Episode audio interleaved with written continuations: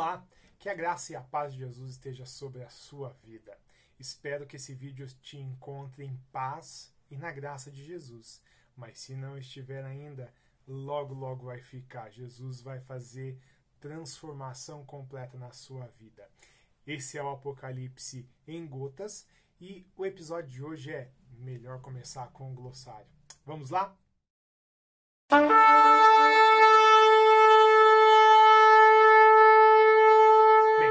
Para a gente começar, é bom que a gente defina algumas, é, algumas palavrinhas que vão aparecendo ao longo do caminho que podem perturbar.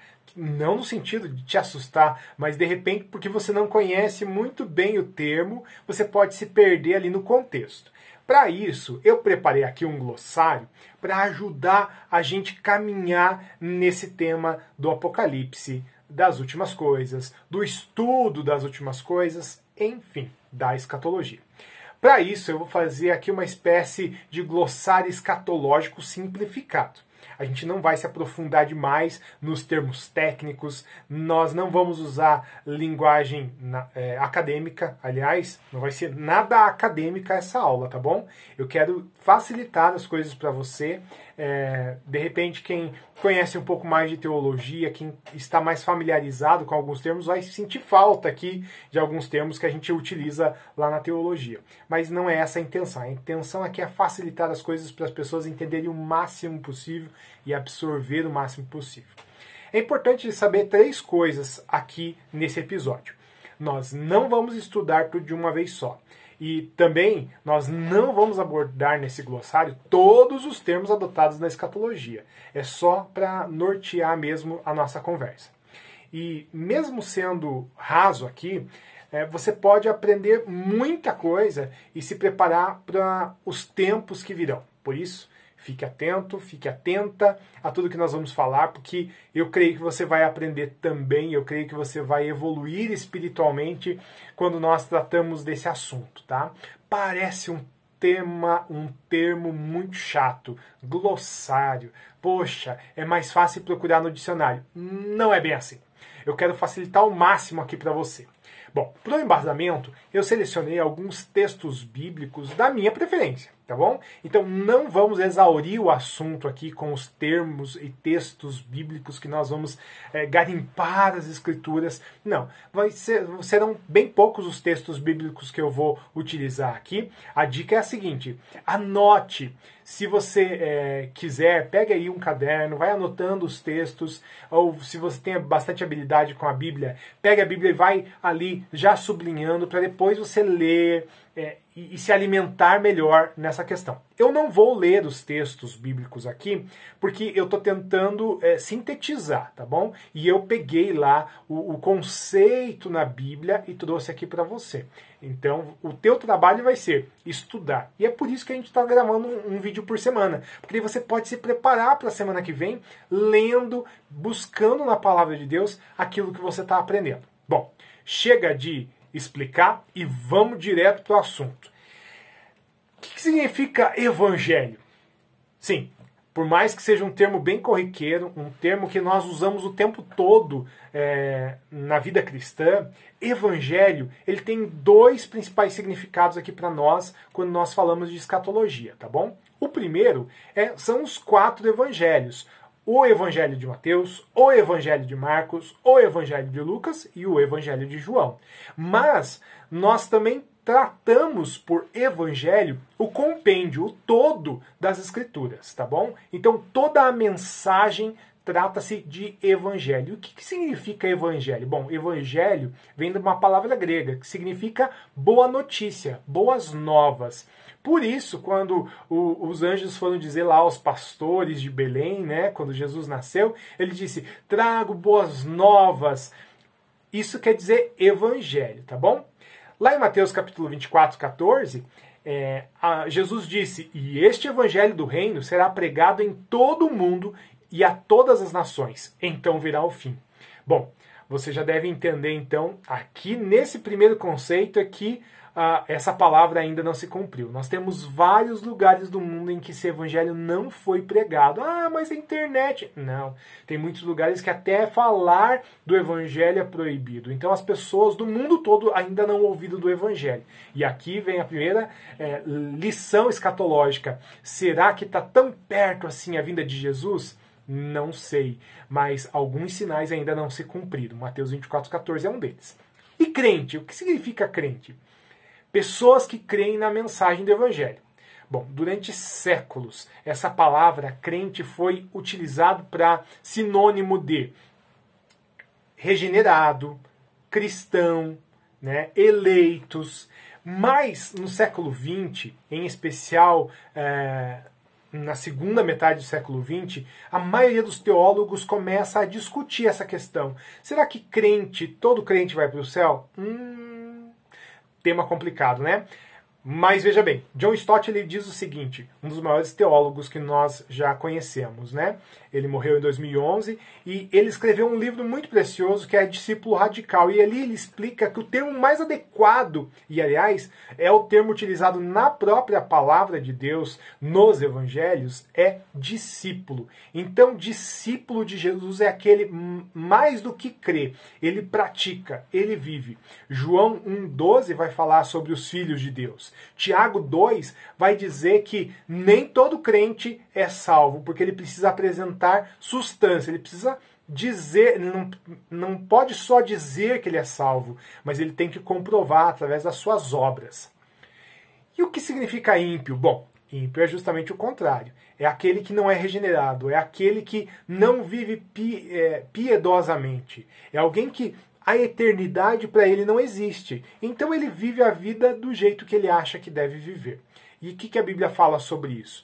A Bíblia fala que os ímpios, eles não são filhos de Deus, os ímpios, eles são criaturas, eles não passaram da morte para a vida. 2 Coríntios capítulo 4, 3 e 4, Hebreus 12, é, 2, 14 e 15, Efésios capítulo 2, 1 e 2 e Romanos 6, 23 vão falar dessa impiedade. O salário do pecado é a morte. E o que significa morte? Bom, aqui o negócio começa a complicar um pouquinho mais. E aí, só nesse tema morte, nós poderíamos passar aqui muito, muito tempo falando. Mas a Bíblia apresenta pelo menos dois tipos, eu acredito que três, tá bom? Eu vou tentar explicar aqui rapidamente.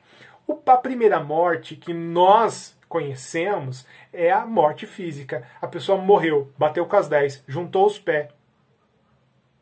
Ixi, que termo esquisito, né? Pois é, morte é complicado. Ai, você brinca com a morte.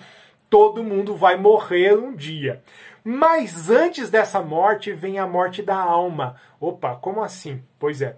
Quando nós fomos criados por Deus, nós fomos criados a mesma. É, com o sopro de vida, ou o Espírito de Deus passou a fazer nós vivermos. E quando nós vivemos longe de Deus, nós vivemos em morte. É um pouco controverso, eu sei. Mas na verdade, quando nós vivemos distante de Deus, nós não temos vida. Nós estamos mortos para Deus. Então essa é a morte da alma. Nós vivemos longe de Deus. A segunda morte, sim, é a morte física. E aí nós nos apartamos das pessoas que amamos e também ficamos distantes de Deus quando nós passamos pela terceira morte. A primeira morte tem jeito. Qual é o jeito? Entregar a vida para Jesus. Você passa da morte para a vida. Agora, a segunda morte, ela não tem tanto jeito assim. Algumas pessoas de fato ressuscitaram. Outras e todas ah, aqui a gente já entra em conceito escatológico, né? Todas as pessoas vão ressuscitar um dia. As pessoas boas, as pessoas más, elas vão ressuscitar um dia. Uns para condenação, outros para a vida eterna. E aí entra esse conceito. A morte eterna é a terceira morte. Dessa morte não tem jeito. A primeira morte tem como reverter, a segunda morte vai ser revertida também. Agora a terceira morte é fim, não tem mais como voltar atrás. Por isso nós precisamos tomar a decisão por Jesus enquanto estamos vivos. A Bíblia diz em Hebreus que ao homem está o homem está destinado a morrer uma só vez. Depois disso, o juízo. Ou seja, depois de morrer, não tem mais como se arrepender dos seus pecados. Gênesis 2,17 fala sobre a morte física. 3, 22 a 24 também. Eclesiastes 3,11 vai explicar essa questão da morte em si. E João 3,16 traz essa boa esperança. Aqueles que creem em Jesus passam da morte para a vida. Não vão encontrar a morte, vão ter a vida eterna. E salvação? Salvação é o termo que define o ato de Jesus em livrar o ser humano do pecado e os seus efeitos sobre a eternidade. O que, que significa isso? Trata-se de um ato da graça de Deus em pagar o preço pelos nossos pecados. É tirar a culpa que nós temos. E isso é por graça, não é por merecimento, não é de tanto você fazer, mas é porque Jesus fez por você. Salvação é eu estou destinado à morte, mas vem a mão de Deus e me livra e me leva para a vida eterna. Isso é salvação. É limpeza de pecado. É tirar todo o pecado e as suas consequências. Efésios 2, de 1 a 10, vai falar sobre isso. E Tito 3, de 3 a 7, também. E céu? Há pelo menos três aplicações para a palavra céu no contexto bíblico. O primeiro é o céu atmosférico, aquele que a gente vê as nuvens, o céu azul e para por aí. O segundo é o céu astronômico e que nós vemos o sol, a lua, as estrelas. E aí, adiante desse, não, não é o terceiro céu, não é além das estrelas. O terceiro céu, alguns vão dizer, como o, alguns físicos cristãos vão dizer que é uma realidade paralela, uma outra dimensão senão a nossa. Não existe na Bíblia uma descrição exata do que é o céu, porque tudo que nós vemos nas escrituras são figuras de linguagem. É uma comparação. Ruas de ouro de cristal, eu acredito que nós não vamos ver lá. Aliás, alguns vão dizer, alguns teólogos daí, vão dizer que na verdade o céu que a Bíblia vai citar é a terra restaurada. Tem várias versões sobre isso. Bom, o apóstolo Paulo, por exemplo, em 2 Coríntios capítulo 12, ele vai dizer que ele nem podia contar o que ele viu lá. São coisas indizíveis, segundo o que ele conta. Esse terceiro céu, ele não tem ligação com a nossa, a nossa vida aqui na Terra. As pessoas que estão aqui não podem passar para lá e as pessoas de lá não podem passar para cá. Uh, nós não temos com muita clareza as, uh, o que é este céu, mas nós sabemos um pouquinho dele através dessas figuras de linguagem que nós vamos discutir aí mais para frente. 2 Coríntios capítulo 12, de 1 a 4, Filipenses 3, 20 e Apocalipse 22, 4 e 5 vão falar um pouquinho de como é este céu. E inferno. Bom, esse é um lugar de castigo eterno que ainda não foi inaugurado. Em nosso tempo, é claro. Na eternidade ele já está lá preparadinho, já está tudo certo. É, mas a palavra de Deus nos diz que o inferno ele foi preparado para o anticristo, Satanás e o falso profeta e os anjos de Satanás, tá bom? A Bíblia vai falar sobre inferno em Mateus capítulo 25, 41, Apocalipse 19, 19, Apocalipse 20, é, 10, 14, 15. Ele vai tratar sobre esse assunto inferno. Ele é um lugar de condenação eterna, em que as pessoas vão viver totalmente apartadas de Deus. Esse é o inferno. Nós vamos falar um pouquinho mais sobre isso lá para frente, quando a gente for falar de lago de enxofre, nós vamos falar lago de fogo, nós vamos falar geena e assim por diante. Vida eterna é o contrário de morte espiritual e é o contrário do, do inferno é viver eternamente com Deus, com a recompensa que Jesus prometeu aos santos, aos salvos, às pessoas que viveram com Ele. O que, que a Bíblia fala sobre isso? A Bíblia fala em João 3,16, por exemplo, que quem crê em Deus, quem crê, quem crê em Jesus, ele não vai passar para a morte, ele vai passar para a vida eterna. Porque Deus amou o mundo de tal maneira que deu seu Filho unigênito, seu Filho único, único, para que todo aquele que nele crê não pereça, mas tenha a vida eterna. Não vai passar para o inferno, ele não vai passar por nenhum estágio probatório, ele vai direto para o céu. É isso que a Bíblia diz. João 10, 28, 30. 1 Pedro 5, 10, 1 de João 5, 11 e 13 vai falar sobre a vida eterna. Agora nós vamos entrar num conceito teológico que chama humilhação. É o estado de Cristo quando ele deixou a sua glória e se fez carne, se tornou ser humano como eu e você, um ser humano simples, tá bom? Esse é o estado de humilhação. Vamos à Bíblia? João 1, de 1 a 14, fala sobre isso. Filipenses 2, esse é o texto áureo, aliás, sobre a humilhação e também sobre o próximo termo que a gente vai ver daqui a pouco. Filipenses 2, 6 a, a 8 vai falar sobre a humilhação. E 2 Coríntios capítulo 8, versículo 9. E exaltação. Bom, quando Jesus ele ressuscitou, ele ascendeu aos céus. Ele passou do estado de humilhação, estado de ser humano, para o estado de exaltação. Ou seja, ele, ele voltou, a, voltou a ter a glória que ele tinha antes de se tornar carne, antes da própria criação, fundação do mundo, tá bom? O que, que a Bíblia fala? Onde a Bíblia fala sobre isso? Atos capítulo 7, versículo 55, João 17, 5 e Filipenses 2, aquilo que eu disse, fala sobre o estado de humilhação e o estado de exaltação de Jesus. A próxima palavra é glorificação.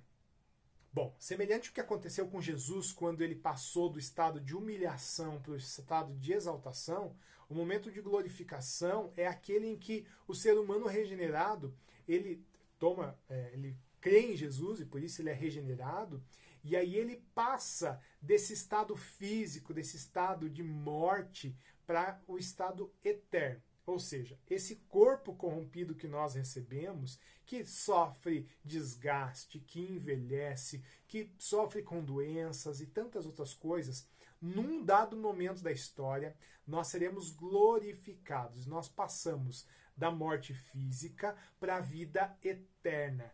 Em que momento isso acontece? Bom, a Bíblia vai trazer é, algumas, algumas nuances da glorificação. O principal é aquele momento da volta de Jesus. A Bíblia fala que até aqueles o mar devolverá os seus mortos, né? Então imagina, não tem como um corpo ali ele ser é, transformado de nada, de átomos e sei lá, é, um, um cadáver ser glorificado. Bom, é pelo poder do Espírito Santo, nós seremos todos glorificados um dia. Bom, que, que a Bíblia, onde a Bíblia fala sobre isso? Romanos 8, 23 e 24, Romanos 13, 11, 1 Pedro 1, de 3 a 5, 2, 1 e 2, 1 de João 3, 2, Lucas 20, 35 a 36. E o que significa Apocalipse? Hum, Apocalipse, ela, essa palavra ela ganhou um significado totalmente diferente do que ela realmente tem. O livro de Apocalipse traz seu nome, na verdade, é, como revelação. Revelação. Apocalipse do grego quer dizer revelação. Então é como se tivesse é, velado, escondido, e agora vem à tona. As pessoas conseguem ver. Apocalipse significa isso: trazer a escuridão para a luz. O livro traz é, esse nome porque João ele começa a ver muitas coisas que o anjo vai contando para ele. O anjo vai revelando, vai mostrando os detalhes das coisas que aconteceram, das coisas que estavam acontecendo e das coisas que aconteceriam e as coisas que acontecerão.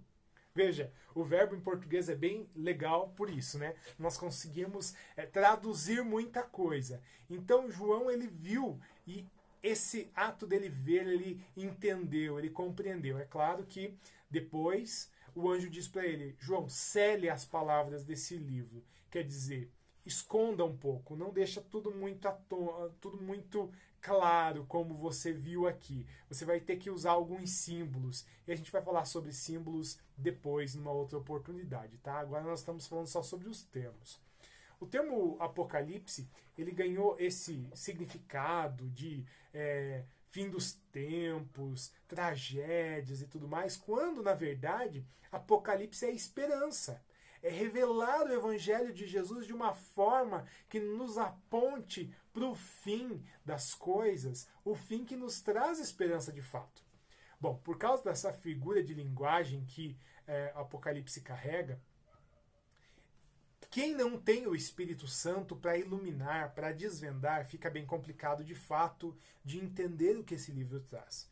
Por isso, nós precisamos estar atentos e entender que é o Espírito Santo quem traz compreensão do texto sagrado como um todo, em especial desses textos que são codificados, esses textos que trazem essa série de figuras de linguagem, como é o caso do Apocalipse.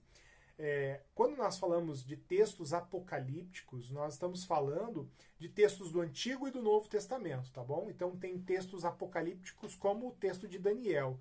Daniel é um texto apocalíptico lá do Antigo Testamento. Mateus 24 e 25 é o texto apocalíptico do Novo Testamento em que Jesus mesmo fala sobre isso. Nós vemos, por exemplo, em Tessalonicenses, 1 e 2 Tessalonicenses, Paulo em textos apocalípticos. Aliás, Paulo fala muito sobre uh, o fim dos tempos e fala sobre a revelação, essas revelações em si. A Bíblia vai trazer o livro de Apocalipse, que é o livro da revelação, é o último livro da Bíblia. Apocalipse 21, de 1 a 5, e 22, de 1 a 5, também fala sobre essa revelação. Do que se trata essa revelação afinal? Mais uma palavra, parousia, ou vinda de Jesus. Essa palavra grega parousia é complicada, né? Mas ele significa vinda, chegada. A Bíblia cita duas vezes essa, essa palavra com relação à vinda de Jesus. A primeira vinda de Jesus é aquele estado de humilhação, quando Jesus se faz um bebezinho, um ser humano como qualquer um de nós, e ele vem em carne, ou seja, corporalmente, nasceu de uma mulher, sendo gerada nela pelo Espírito Santo. Jesus ele chega nesta terra como uma criança, ele, ele morre, ressuscita e sobe aos céus no estado de glorificação. A segunda vida é, de Jesus, a segunda vinda de Jesus, é intitulada de parousia, do grego chegada, vinda. Essa segunda vinda ela será visível todos os seres humanos da Terra verão.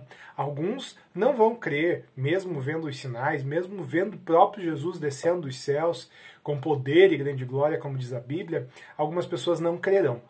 Aquilo que alguns é, intitulam como segunda vida de Jesus é justamente é um momento, um piscar de olhos, é, será muito rápido. Alguns vão dizer que haverá uma terceira vinda de Jesus. Nós vamos nos concentrar nisso um pouco mais tarde, mas é, alguns creem que Jesus vem numa segunda vez, arrebata a sua igreja e numa terceira vez vem reinar com é, os seus santos, os salvos, tá bom? controvérsias à parte, a Bíblia vai falar sobre essa segunda vinda de Jesus, aliás, a primeira e a segunda vinda de Jesus, em Mateus 1, 18 a 25, do Lucas 2, 1, 7, João 1, 14, Filipenses 2, 5 a 8, Mateus 27, 45 a 56, Marcos 15, 33 a 41, Lucas 23, 44 a 49, João 19, 28 a 30, Mateus 28, de 1 a 20, Lucas 24, de 1 a 12, João 20, de 1 a 9, Atos 1, de 1 a 9, Mateus 24, 29 a 31, Marcos 13, 24 a 27, Lucas 21, 25 a 28, 1 Tessalonicenses 4, 15, Mateus 24, 27 e Apocalipse 1, 7. Ufa! Por que, que eu citei tantos textos assim é, com relação a isso? Para nós verificarmos lá na Bíblia que Jesus sim veio em carne e osso, veio como homem, Jesus morreu e ressuscitou, e Jesus voltará um dia e creio ser em breve. Nós vamos falar agora sobre um assunto bem polêmico que é os estados da alma, mas eu preciso que você acompanhe isso aqui para nós entendermos muitas coisas aí é, nesse tema escatologia. Esse tema é muito abrangente, muito extenso, tá? Estados da alma. Vamos conversar sobre três estados da alma. O primeiro, estamos vivos. Então, nós estamos em corpo, alma e espírito, ou corpo, alma, espírito ou corpo e espírito, enfim. Se você é dicotomista ou tricotomista, abandona isso porque nós não vamos entrar muito nessa questão. Os dicotomistas creem que nós somos feitos de corpo e espírito, e alma e espírito é a mesma coisa. Os tricotomistas creem que nós somos feitos de corpo, alma e espírito. Isso é irrelevante aqui para nós entendermos essa questão especificamente e nós não vamos nos aprofundar muito com relação a isso. O segundo é o estado que nós chamamos de estado intermediário. O estado intermediário da alma é aquele em que a teologia diz que está entre a morte física e a ressurreição dos mortos. Tá?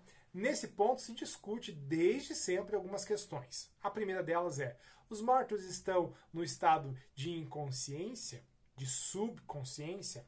Depois, que os, os mortos é, regenerados, eles estão no lugar preparado, eles estão num sono. Uh, os mortos aguardam num lugar preparado. E aquela questão da parábola do rico do Lázaro? É verdade aquilo? Existe mesmo o Sheol, um lugar em que os mortos ficam lá, os bonzinhos ficam para um lado e os maus ficam para o outro, e tem um abismo intransponível?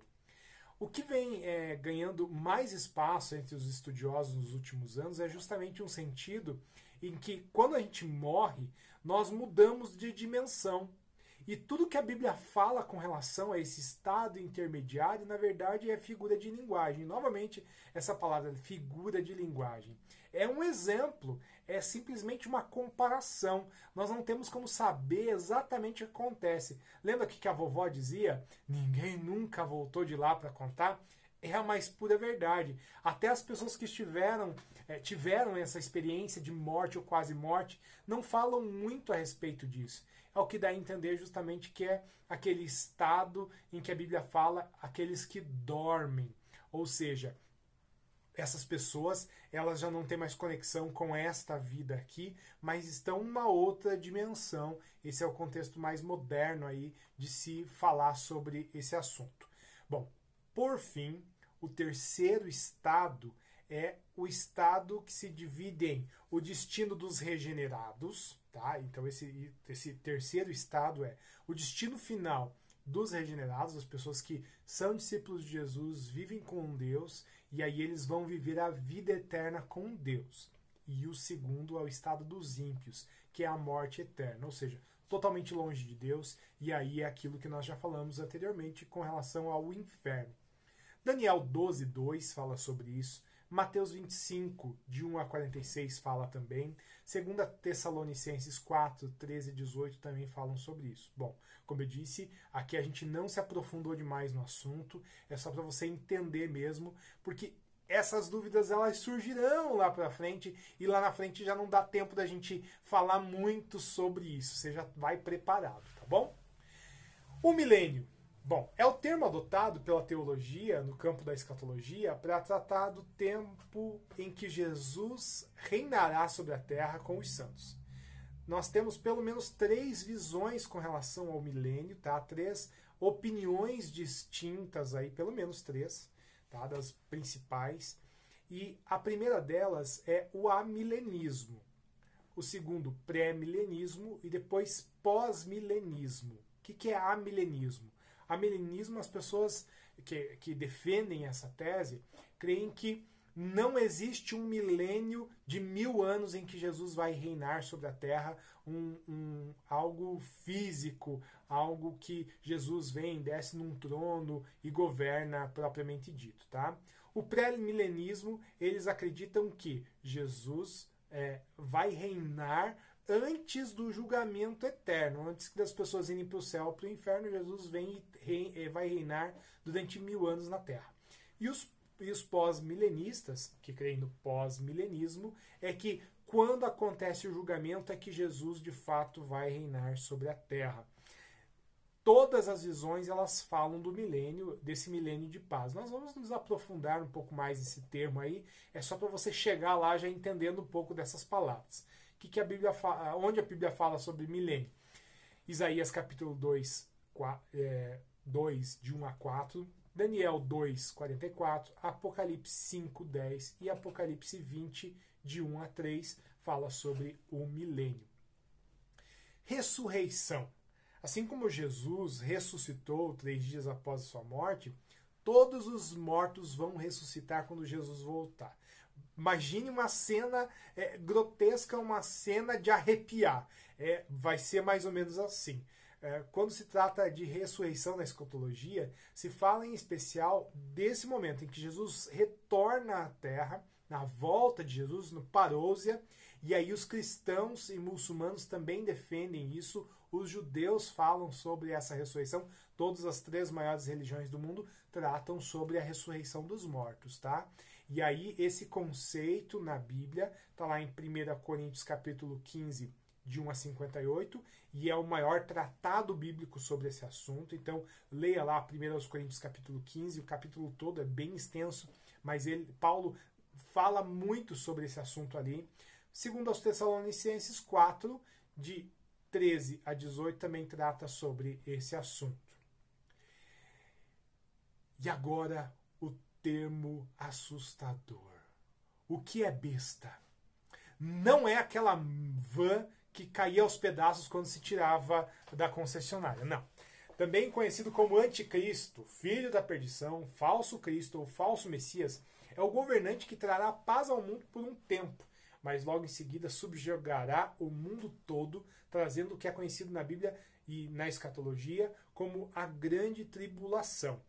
O anticristo, ou a besta, ele também é crido é, nos textos judaicos, e nos textos muçulmanos, tá? Inclusive tem uma série aí da Netflix tratando sobre esse tema, tá? Esse termo e ali é, o personagem principal ele é conhecido como Al-Masih e Al-Masih é justamente o anti-messias ou o anticristo, tá? É, para os muçulmanos. E o que, que é, onde a Bíblia fala sobre isso? Primeira de João 2:22 fala sobre anticristos, né? Ou antes cristos é, segundo Tessalonicenses 2, 3 e 4, Mateus 24, 24, 1 de João 4, 3 e Apocalipse 13 falam sobre esse anticristo ou a besta. Nós vamos falar bastante sobre esse tema. Tribulação. Tribulação se refere ao período em que ah, as isso nas três principais vertentes de interpretação vai ser de sete anos. É o período dividido em dois, é, é, são divididos em dois períodos, então sete anos, hum, três anos e meio e três anos e meio, tá? Alguns não são, é, não creem que vai ser bem assim, mas a Bíblia defende que serão sete anos, três anos e meio e três anos e meio. Algo que nós vamos falar bastante lá para frente é que tribulação é um período da história da humanidade. É pior do que qualquer coisa que já aconteceu na face da Terra, não é comparado ao que nós estamos vivendo nos nossos dias. Então, nós não estamos vivendo a grande tribulação. Pode ficar tranquilo com relação a isso. Se alguém está falando isso, é porque desconhece os sinais que a Bíblia prevê com relação a esse tema. Isso independente da volta de Jesus, se Jesus volta antes, no meio ou depois da grande tribulação. Isso nós não vamos é, nos aprofundar demais nesse estudo escatológico, tá? Porque a igreja vem é, falando sobre esse tema há milênios, há dois milênios, e não se chegou a conclusão nenhuma, tá? Mas o que é importante é você saber que haverá sim uma grande tribulação, e nenhum teólogo aí que defende as três principais é, vertentes vai negar isso. O que, que é o falso profeta? É aquele homem que vem para anunciar a chegada do anticristo. Assim como João Batista anunciou a vinda de Jesus, vai se repetir agora com o anticristo. Vem alguém dizendo que o, o Messias está chegando, de que vem o Cristo, o verdadeiro Cristo vai chegar para os judeus, é, para os muçulmanos, enfim. É, esse Jesus vem. Quem vai fazer isso? A, a Bíblia trata como uma versão de João Batista ou de Elias, tá bom? Mateus é, capítulo 24 fala sobre isso. O capítulo, o capítulo todo de Mateus 24 ele é apocalíptico e você vai ver várias vezes ali essa questão. Primeira de João 4, Apocalipse 16, 13 vai falar sobre esse falso profeta. Trono ou juízo. Quando se vê a expressão trono nas escrituras, fala-se sobre governo, mas muitas vezes também traz a, a, a, questão do juízo, quem julga. Porque na antiguidade tinham sim os juízes, mas as questões mais complicadas eram trazidas ao rei. E o rei definia o que aconteceria naquele julgamento. É, essa palavra juízo, é, trono, você vai ver alguns teólogos falando do grande trono branco, é exatamente isso é o julgamento. Alguns falam de tronos, julgamentos, porque entendem que é mais de um julgamento, é um, dois, três, versão é, 2.0. Não, na verdade, é, quando nós vamos tratar sobre esse assunto, nós vamos falar de julgamento. Jesus vai, vai separar os bodes das ovelhas, os crentes dos incrédulos, os regenerados dos ímpios, tá bom? Esse é o julgamento. Mateus 20, é, 25, 31 a 46 fala sobre isso, em especial numa parábola muito interessante que Jesus conta. Romanos 2, 6, 2 aos Coríntios 5, 10 e Apocalipse 20, de 12 a 15. Chegamos ao fim desse glossário. Não significa que nós acabamos todas as palavras, não significa que nós exaurimos todos os temas, muito pelo contrário. É só um pontapé inicial para você não se ver perdido ou perdida aí quando nós vamos tratar de outros assuntos. Eu espero você a semana que vem. A semana que vem nós vamos ter que contar um pouco de história. E aliás, o tema é Acho melhor primeiro contar a história. Te espero lá. A semana que vem, quarta-feira, temos vídeo fresquinho, áudio fresquinho e lá no blog. Todo esse texto que eu estou falando está lá no meu blog também, tá? Que a graça de Jesus te acompanhe ao longo dessa semana e estude, porque Apocalipse não pode ficar só naquilo que a gente fala, mas naquilo que a gente estuda na palavra de Deus. Que Jesus te abençoe.